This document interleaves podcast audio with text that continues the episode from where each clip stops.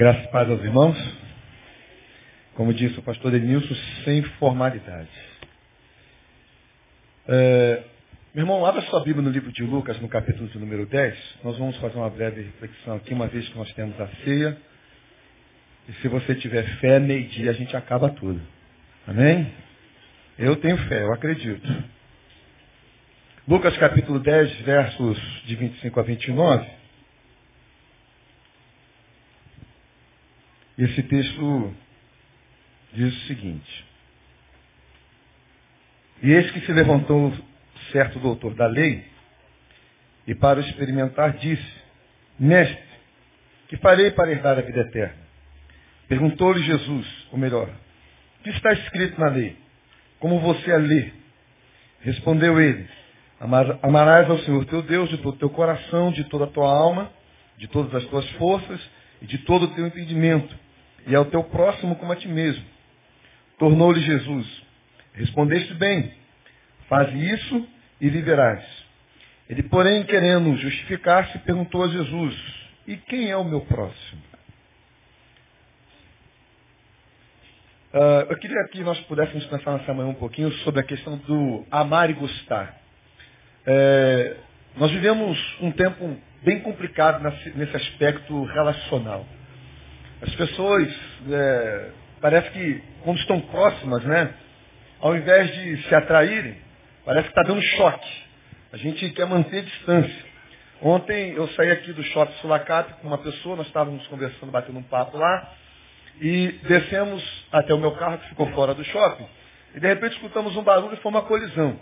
Uma pessoa, né, saiu do carro Aí a primeira coisa que ele fez, ao invés de olhar o carro que ele agrediu ao colidir, ele olhou logo dele para ver se o dele estava é, danificado. Ele viu que o dele estava danificado, aí ele foi se preocupar com o do outro. Aí olhou do outro, não estava danificado. O carro da frente, o dono e a dona, provavelmente, saíram e foram lá e ficaram conversando. Mas o que mais chamou a atenção não foi nem o fato da colisão.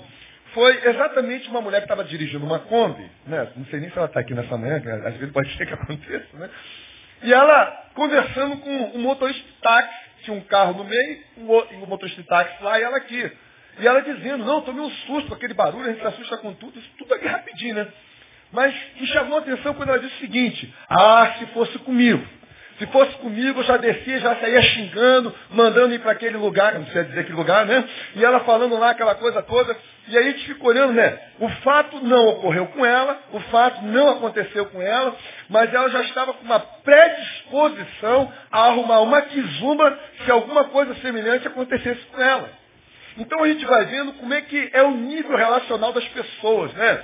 É, é, é a relação de choque, a relação de, de embates, a relação de rispidez, a relação de conflitos. Então você percebe que a cada dia que passa, né, a relação que deve ser baseada no amor e no respeito, ela fica cada vez mais distante, né? Conforme aquela palavra que diz, né? E por crescer a iniquidade, o amor de muitos esfriará. Crescer a anomia, por crescer essa negação da lei, então as relações passam a ter qualquer base, mas não é a base do amor que deveria prevalecer e se estabelecer ali.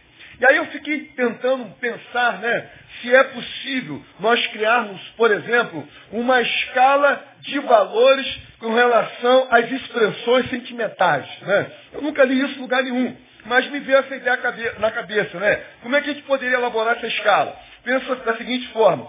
Você começa com as expressões de sentimentos negativos. Então, eu acho que o campeão seria o ódio. Depois do ódio, você subindo um pouquinho, seria a mágoa que está ligada à, à questão da amargura. Você sobe mais um pouquinho, você tem o ressentimento que está ligado a uma ofensa. Aí você sobe mais um pouco, você tem o não gostar. Eu não gosto do fulano. Aí você sobe mais um pouco nessa escala, você já gosta de alguém.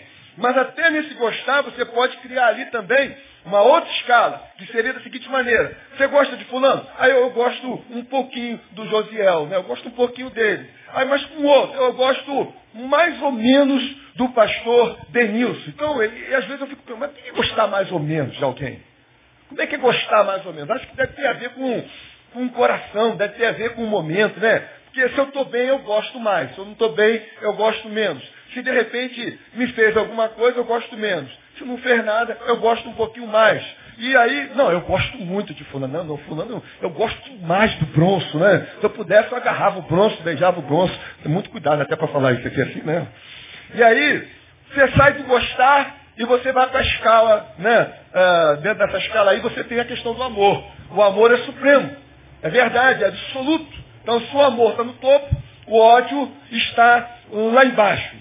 E aí, pensando dessa forma, a gente vamos tentar trabalhar aqui e pensar a respeito dessa relação de amor e gostar e se há alguma diferença nisso. É claro que diferença há. Por exemplo, você pode gostar de alguém e não necessariamente amar esse alguém. Sim ou não? Né? Então, a gente pensa, o amor está acima do gostar. Então, eu posso gostar de alguém e não necessariamente amar esse alguém. Aí eu digo, pergunto, uh, você pode amar alguém e também gostar desse alguém, sim ou não? Por quê? Porque isso é fácil. O amor sendo uma escala maior, então é fácil amar e gostar. Agora eu pergunto a você, é possível amar alguém e não gostar desse alguém?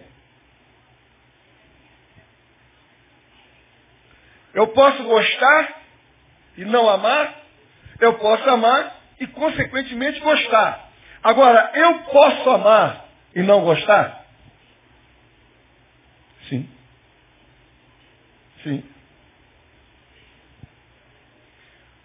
À primeira vista parece algo impossível, sim ou não? Como é que eu posso amar alguém e não gostar uma vez que o amor é maior? É um sentimento maior do que eu gostar.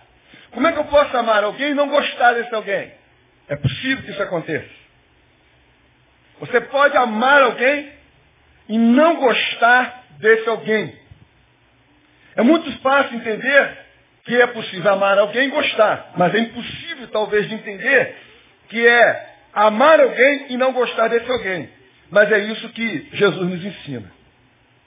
Agora, para a gente tentar responder a esse questionamento, a essa, essa, essa coisa que foi levantada aqui, vamos responder a primeira pergunta do, do indivíduo em relação a Jesus, do doutor da lei em relação a Jesus. Quem é o meu próximo?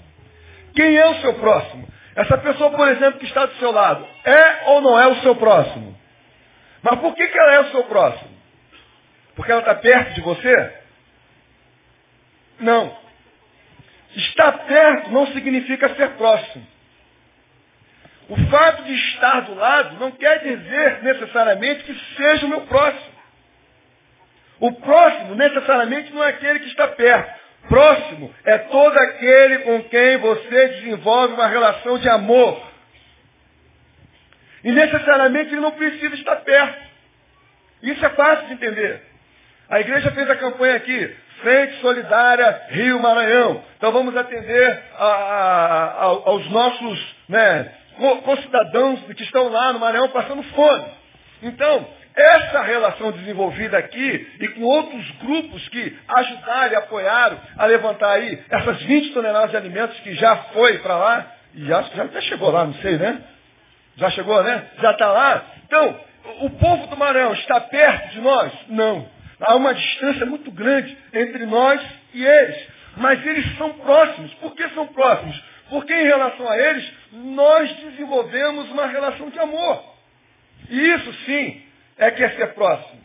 Você, inclusive, por exemplo, você pode estar dormindo com alguém, você pode estar casado com alguém, e esse alguém, que é seu marido ou sua mulher, que deveria ser o próximo, mais próximo da sua vida, o próximo, mais próximo da sua existência, nem por isso quer dizer que seja próximo. Ele apenas, às vezes, dependendo da relação como anda, do, da maneira como vocês estão vivendo nos dias de hoje, esse que deveria ser o próximo, mais próximo seu, apesar de estar perto, pode estar muito longe. Porque não há o desenvolvimento de uma relação de amor. Então, próximo não é necessariamente quem está perto, mas na realidade é aquele com quem você desenvolve uma relação de amor. Isso significa que estar perto é diferente de ser próximo. Repete aí. Estar perto é diferente de ser próximo. Então, para ser próximo, não basta apenas estar perto, Para ser próximo, é necessário um passo na direção da pessoa que está perto. Para ser próximo, é necessário um passo para qualificar a relação, até que essa relação se torne uma relação de amor. Aí sim é meu próximo. Se não for isso, o máximo que pode acontecer é estar perto. Você está sentado aí com uma pessoa que você, de repente, nunca viu na sua vida. De repente você está com alguém aí que é muito próximo a você de fato. Por quê? Porque você desenvolve com ela uma relação de amor. E se não for assim, é apenas alguém que está sentado do seu lado e mais nada. Nada mais do que isso. Tudo bem, mas isso responde essa questão de que eu posso amar alguém e não gostar desse alguém? Caminha para lá. Então, para tentar começar a responder isso, você precisa entender que é possível viver um amor desgostado. Você pode repetir isso? É possível viver um amor desgostado. Que raio de expressão é essa? Aí você vai lá em Lucas, no capítulo 6, versículos 27 a 28, que diz o seguinte, Lucas 6, 27 a 28.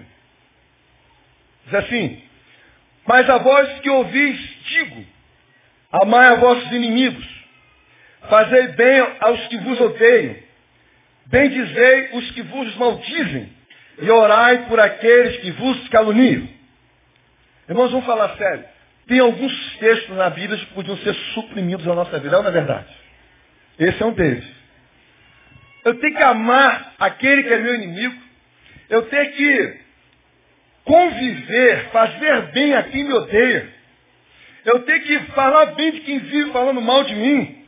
E ainda eu tenho que orar por aquele que inventa mentiras a meu respeito. Do inimigo eu quero distância. De quem me odeia eu quero distância. De quem fala mal de mim eu também quero distância. De quem está me calando eu também quero distância. Mas aí Jesus vem dizer assim, você tem que amar esse inimigo.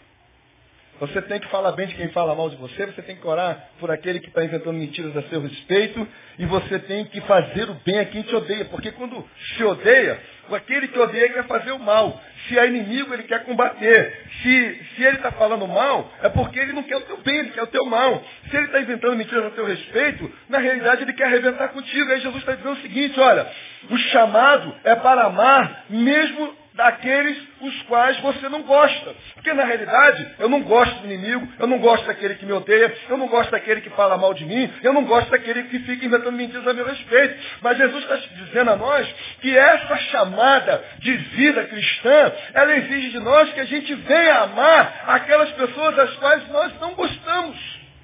E isso é possível. E ele diz que nós temos que amar, uma vez que não é possível ser saudável gostando do inimigo. Não é possível ser saudável gostando do perseguidor. Não é possível ser saudável gostando do caluniador. Então Jesus diz assim, amem a todos, mas não significa que você precise gostar de todos. Mas como é que isso se torna na prática na minha vida? Primeiro entendendo o que é gostar. Gostar, meu irmão, é questão de afinidade. Gostar é uma questão de empatia e simpatia. Gostar é que ele está perto. Então eu tenho empatia pelo pastor Denilson, eu tenho simpatia pelo pastor Denilson, eu tenho afinidade com o pastor Denilson, eu gosto de estar perto do pastor Denilson. Isso me permite jantar na casa dele, já fiz isso, né? Eu e minha esposa. Isso me permite tomar um café com ele. Isso me permite sentar com ele, nós comermos uma pizza, batermos um papo. Por quê? Porque há afinidade há empatia, há simpatia e nós queremos estar perto. Isso é gostar. Mas quando se fala desse amor, esse amor é uma relação de serviço, independente dos sentimentos e sensações. Esse amor é desejar o bem, mesmo para aquele que quer o meu mal. Esse amor é servir a pessoa mesmo que ainda isso me exija sacrifícios. E esse amor é cuidar, é doar, é doar-se pelo bem do próximo, ainda que seja o meu maior inimigo. E se você quer saber, Jesus não gostava de todo mundo. Jesus não gostava dos doutores da lei. Jesus não gostava dos fariseus.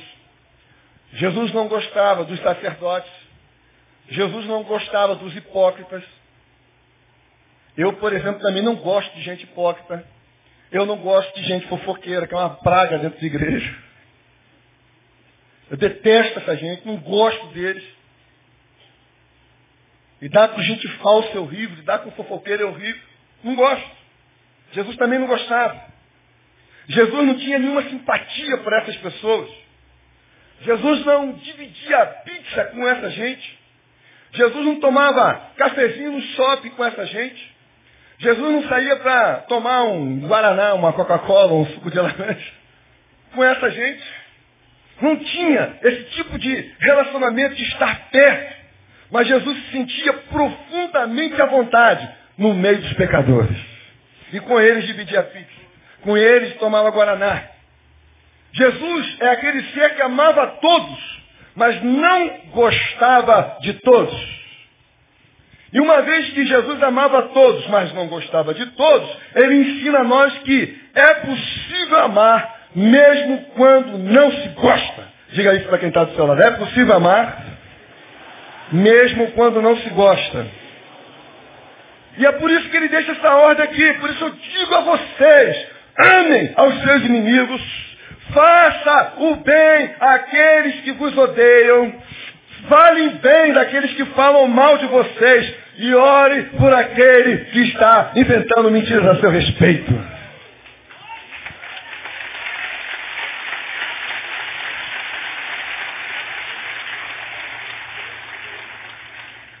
Não gosto do inimigo, não gosto do caluniador, não gosto daquele que me odeia, não gosto daquele que fala mal a meu respeito, mas ainda assim eu preciso amar. E esse é um amor desgostado. E que não se torna desgastado. Diante disso, podemos então para a terceira afirmação e dizer que é possível amar nesse nível. Porque esse amor ao qual Jesus se refere não demanda de sentimento, mas demanda tão somente de consciência. Até porque o reino de Deus é um reino de consciência. Então, uma vez pensando assim, que não é uma questão de sentimento, mas de consciência, a nós não nos é permitido não amar, mesmo quando não se gosta. Eu não amo porque não gosto. Isso não nos é permitido. Na realidade, nós somos desafiados a amar mesmo quando nós não gostamos. Agora, não gostar também não significa que você odeia. Não gostar não significa que você quer o mal. E esse texto diz que mesmo gente que é aos nossos olhos abominável, essa gente também precisa ser amada. Talvez hoje, quando a gente pega assim, numa amplitude maior, a visão da vida, é, e a gente vê o que, que o Estado Islâmico anda fazendo com gente nossa, com irmãos nossos. Então, a, a vontade é de odiá-los, mas Jesus falou que nós precisamos amá-los. Porque eles precisam desse amor. E uma das coisas que mais me chama a atenção em algumas execuções, e é o que tem sido falado inclusive, é a maneira como esses cristãos que estão sendo executados, como eles se comportam. E você olha para a expressão parcial deles e você vê neles serenidade. Você vê neles confiança. Você não vê eles praguejando. Você não vê eles olhando com ódio para aquelas pessoas. Mas você percebe neles aquilo que já é prerrogativa do reino de Deus que está implantado no coração. Um reino de paz, um reino de justiça, um reino de alegria, um reino que tem todas essas prerrogativas, mas que o oxigênio desse reino é o amor. E aí, por causa dessa postura de amor e de confiança, eles com confiança vão até mesmo para a morte. E isso tem causado uma confusão enorme no coração daquela gente. Jesus está dizendo que gente assim precisa ser amada. É bem provável que você tenha um desafeto. É bem provável que você tenha alguém que você não goste. É bem provável que tenha alguém te perseguindo. É bem provável que tenha alguém inventando mentiras a seu respeito. É bem provável que tenha, haja alguém que queira ver você morto, que queira ver você no caixão. Mas Jesus está dizendo que a essa gente, você precisa olhar para ela e você precisa amá-la. Porque não é uma questão de sentimento, é uma questão de consciência. O amor desgostado não carrega nenhum prazer. E por vezes vem cheio de enfrentamentos e de denúncias. É como aquele capítulo 23 de Mateus, quando Jesus fala então desse amor desgostado, mas ainda assim amor, em que ele olha então lá para os escribas e fariseus e diz, ai de vós, escribas e fariseus hipócritas. É a manifestação de alguém que ama, desgostado, mas ainda assim ama. E por amar alerta que as ações provenientes de um coração dividido poderiam ser a causa e a ruína deles. Então ele fala, não porque quer jogar na cara. Ele fala, não porque quer ver o mal. Ele fala para que, de alguma forma, aquela gente que ele não gosta, mas ama, e prestando serviço porque ama, possam ter um encontro com ele e ter a sua vida mudada e alterada para sempre no poder que há no nome de Jesus. Amém? E nessa prática, irmãos, quando a gente vive com gente assim, às vezes nós vivemos uma espécie de acordo ou uma espécie de silêncio mórbido. Mesmo quando nós nos desgostamos de tudo. Em que sentido? Por causa dessa consciência para com Deus, é possível que uma esposa que é humilhada e maltratada constantemente pelo marido, Talvez passando quase que a sua vida e existência sendo maltratada e humilhada por esse marido. E ele é independente, ele não depende dela para tudo, ou para quase nada. Mas chega uma hora que o jogo vira. E a saúde vai embora. A força vai embora. A dinâmica vai embora. E agora então ele passa a depender de alguém. É aí esse alguém que foi humilhado, maltratado por causa da consciência para com Deus, vai agora cuidar desse marido que não merecia nem um palito de fósforo. É por causa dessa consciência para com Deus que muitos pastores ajudam gente ou ovelhas que não merecem ajuda. Porque é uma consciência para com Deus que nos conduz a agir um amor que tem a ver com atitude, que tem a ver com prestação de serviço, não merece. Mas a minha consciência para com Deus me impulsiona e me conduz a fazer aquilo que eu preciso fazer. É por causa disso que eu posso olhar para o inimigo e sem hipocrisia amá-lo por causa da consciência para com Deus. Eu posso olhar para aquele que fala mal de mim e não dizer uma palavra a respeito dele. Ainda que sejam as mais puras verdades. Mas se eu não posso falar bem, então mal também eu não falarei. Eu posso, por causa da consciência para com Deus, olhar para aquele que me odeia e que quer me ver morto, que quer me ver num caixão, e ainda assim desejar ele vida eterna, sucesso na existência e uma transformação em Cristo Jesus. Amém? Essa é a característica desse amor desgostado. Eu amo, eu não como pizza com ele. Mas eu quero vê-lo transformado e mudado em nome de Jesus. Eu acho que vale aqui fazer um, um parênteses, um adendo, a respeito da oração de Jesus, quando ele ora ao Pai, diz o seguinte, Pai, livra-os do mal. E às vezes nós olhamos para esse texto e achamos que Jesus está dizendo o seguinte, não deixe que nada de ruim aconteça com eles. Não deixe que a desgraça chegue na vida deles. Não deixe que o, mal tome conta da vida deles. Não. Mas Jesus está dizendo o seguinte, olha, Pai, não permita que o coração deles se torne maligno como maligno é.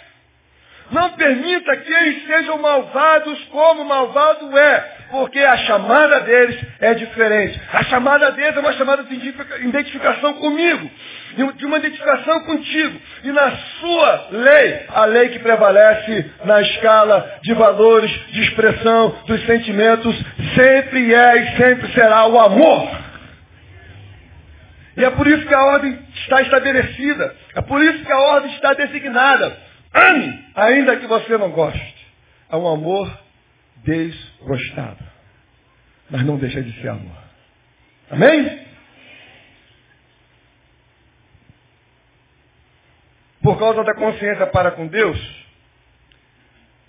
é possível que você possa ajudar o seu inimigo quando ele estiver com fome, quando ele estiver com sede.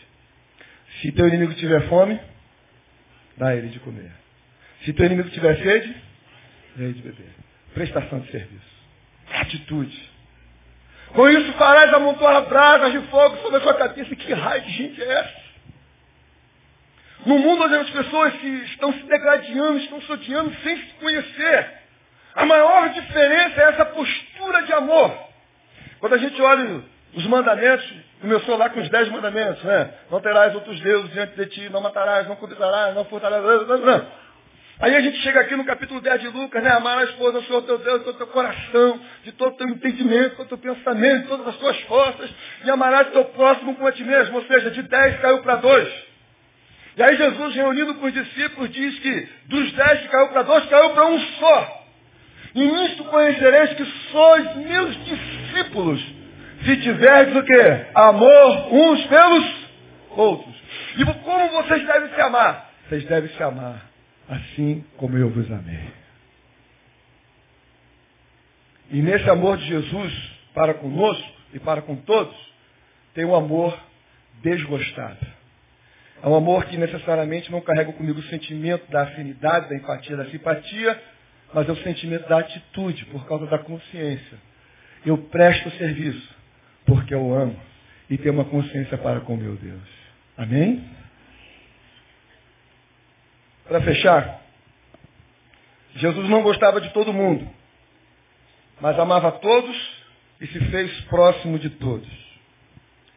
Jesus não gostava de todo mundo, mas serviu a todos e entregou a sua vida por todos. Você pode repetir isso comigo? Após mim. Jesus não amava todos, mas serviu a todos e entregou a sua vida por todos.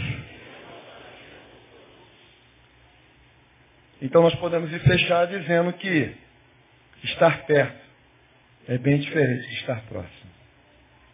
Estar próximo é desenvolver uma relação de amor. Ainda até que eu não goste. Mas por causa desse amor, eu tenho a atitude de servir, de doar, de doar-se e de abençoar em nome de Jesus.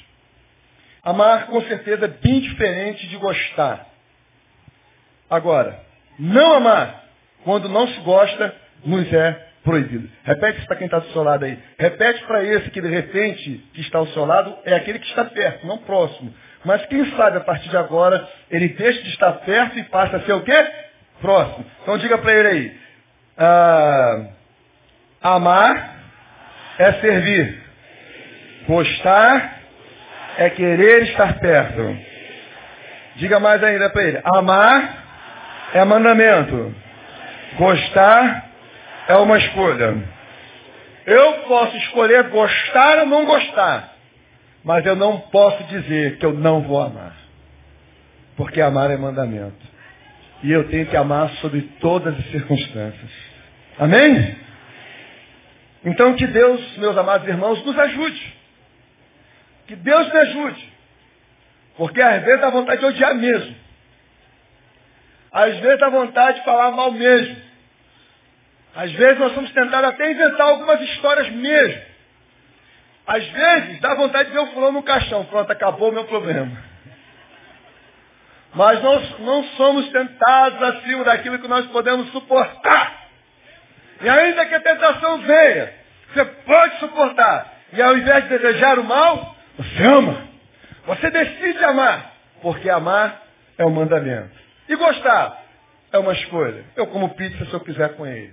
Mas a hora que ele precisar, eu estou lá, porque eu tenho o DNA de Jesus na minha vida.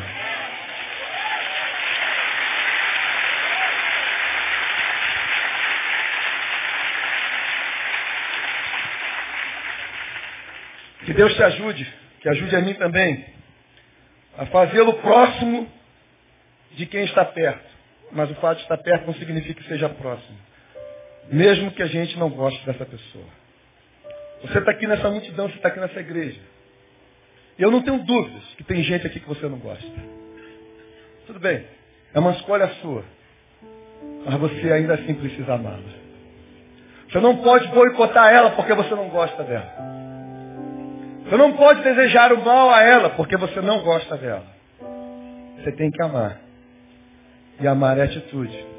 Amar é serviço. Agora só compreende isso. Quem é cheio de Espírito Santo de Deus. Quem é religioso, quem é membro de igreja, não compreende isso. Mas quem é cheio do Espírito Santo de Deus compreende isso. Porque a Bíblia diz em Romanos capítulo 5, versículo 5, que Deus tem derramado desse amor, o seu amor nos nossos corações, mediante a presença do seu Espírito. Então, se esse Espírito de Deus está sobre você, você está incrivelmente capacitado para amar, mesmo não gostando. Então, se você tem o Espírito de Deus, meu irmão, ame, porque você pode amar, em nome de Jesus. Está aí. E aí fica então o recado final de Jesus para nós. Mas a vocês que me ouvem, digo, amem aos seus inimigos. Faça o bem àquele que te odeia. Fale bem daquele que vive falando mal de você. E olhe por aquele que vive inventando mentiras a seu respeito. Você pode. Você é maior do que a maldade dele. E se a nossa justiça não exceder a justiça dos escribas e fariseus, nós não somos dignos nem aptos a herdar o reino dos céus. Que o Senhor nos ajude. Que o Senhor nos abençoe. E que ao celebrarmos a ceia do Senhor agora, a gente celebre com esse sentimento. Quem sabe de reconciliação. Quem sabe de confissão. Aquele ódio. Aquela mágoa que ainda está aí. E você comece nessa manhã a liberar perdão. E a se apresentar diante do Senhor dizendo, Senhor, eu estou aqui eu estou pronto para servir. Eu quero servir. Ainda que seja, ainda que eu tenha que servir aquele que me odeia, aquele que quer o meu mal, aquele que não vai com a minha cara. Eu nunca fiz nada de mal para ele, mas de graça ele não vai com a minha cara, mas eu vou com a cara dele, porque eu amo em nome de Jesus. Amém? Vamos celebrar a ceia do Senhor. Quero convidar os pastores, por gentileza, a que estejam comigo aqui à frente, nessa hora.